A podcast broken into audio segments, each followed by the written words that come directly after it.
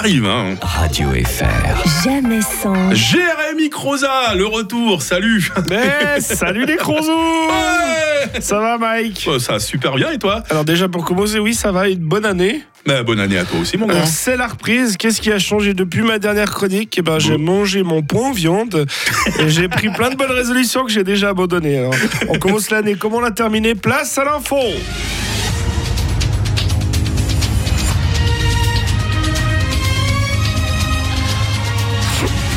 Madame, monsieur, bonjour. Nous sommes le 11 janvier 2023. On souhaite une bonne fête aux Paulins et aux Hortenses. Dicton du jour grosse pluie à la Saint-Hortense, faudra diminuer la pitance. Bon, bah, vu qu'ils annoncent des averses aujourd'hui, je vais devoir tenir mes bonnes résolutions.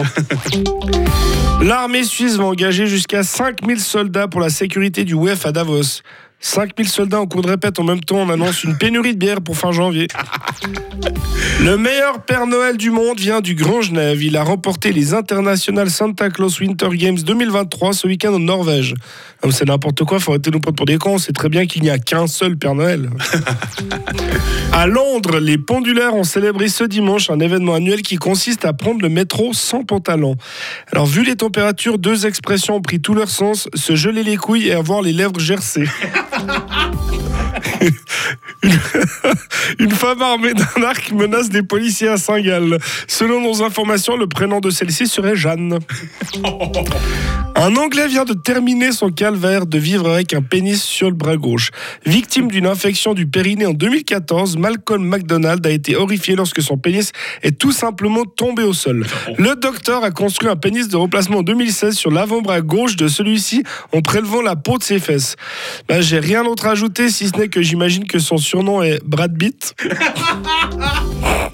Il est, il est tombé localement jusqu'à un demi-mètre de neige fraîche en montagne au cours de ces dernières 24 heures. Alors les stations de ski ont signé une pétition pour déplacer le nouvel an de 10 jours. Des chercheurs suisses ont vaporisé de l'or sur des arbres. Ouais, parce que jeter de l'argent par les fenêtres, ça avait déjà été fait. La chanteuse Rita Ora tease son nouveau single avec une série de clichés en bikini. Ouais, Radio Fribourg a voulu faire la même chose avec Mike pour la matinale, mais l'idée est tombée à l'eau. Salaud Christian Constantin démissionnera de son poste de président du FC Sion en 2024. Il aurait déclaré La place du FC Sion est en première ligue. Il lui aura fallu 30 ans pour s'en rendre compte. En Grande-Bretagne, l'étudiant qui avait jeté des œufs sur le roi Charles a été banni de Tinder. Bah ouais, désormais il pourra garder ses au frais.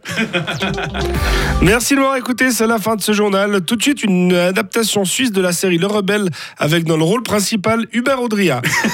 Bon mercredi, à la semaine prochaine.